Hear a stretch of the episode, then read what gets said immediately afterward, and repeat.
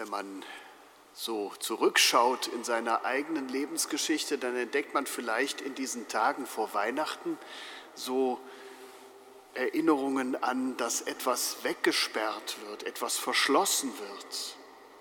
Früher waren das die Weihnachtsgeschenke zum Beispiel, die verschwanden in so einem großen Schrank, von dem man zwar wusste, dass es den da gibt, aber wo wir als Kinder nicht rankamen. Und irgendwann wurde dann auch das Zimmer, in dem dann später die Bescherung und der Baum aufgebaut wurden, zugeschlossen. Da dachte ich mir schon als kleiner Messdiener, der ich damals war, hätte ich doch so einen Schlüssel Davids, da käme man sicherlich an diese Dinge ran und könnte quasi vor der Zeit mal reinschauen. Das ist natürlich nicht gemeint mit diesem Schlüssel Davids, von dem da heute die Antiphon dieses Tages gesungen hat.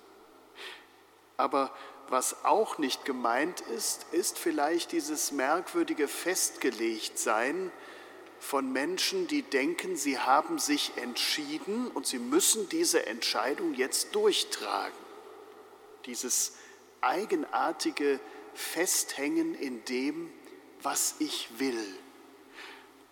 In der Lesung vom König Ahas, da war das deutlich zu spüren.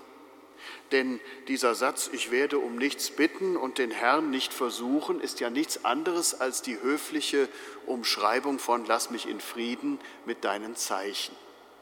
Ich will gar kein Zeichen, ich will, dass es richtig ist, was ich entschieden habe.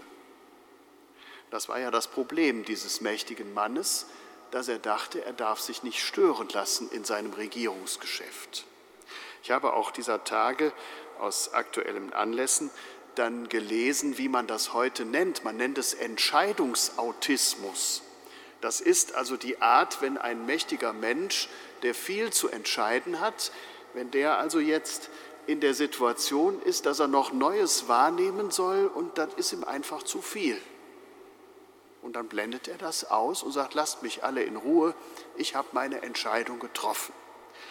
Ob es dann richtiger wird oder nicht, das steht dann buchstäblich in den Sternen. Also, wenn jemand durch einen Entscheidungsautismus festgelegt ist auf etwas, was er oder sie einmal wollte und dann denkt, ich kann jetzt nicht mehr anders, dann braucht es so einen Schlüssel Davids, der öffnet und keiner schließt und der schließt und niemand öffnet und der auf diese Weise in der Lage ist, zu befreien, die, die gefangen in einem Kerker sitzen ihrer eigenen Vorstellung, in Finsternis und Schatten des Todes, am Leben vorbei, anstatt sich diesem Leben zuzuwenden. Und dafür braucht es jemanden, der es aufschließt. Ein sehr weihnachtlicher Gedanke. Und wohin der führt, das zeigt sehr schön das Evangelium. Wenn da einer in mein Leben tritt und plötzlich sind die Dinge anders und ich lasse mich drauf ein und hänge nicht fest an dem, was ich irgendwann mal meinte, gewollt zu haben, dann kann Gottes Werk vollzogen werden. Dann kann sich etwas in die festgefügten Vorstellungen hinein bewegen, entwickeln. Das konnte Maria. Sie war nicht festgelegt auf das, was sie einmal entschieden hatte. Die war nicht festgeklopft an der Stelle, wo sie meinte, jetzt sein zu müssen. Sie blieb offen für das Unerwartete, für den Einbruch Gottes in ihr Leben. Du Schlüssel Davids und Zepter des Hauses Israel.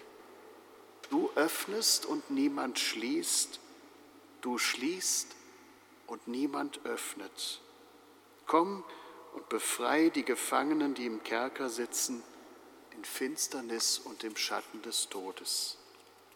Ich finde, ein sehr adventlicher Gedanke.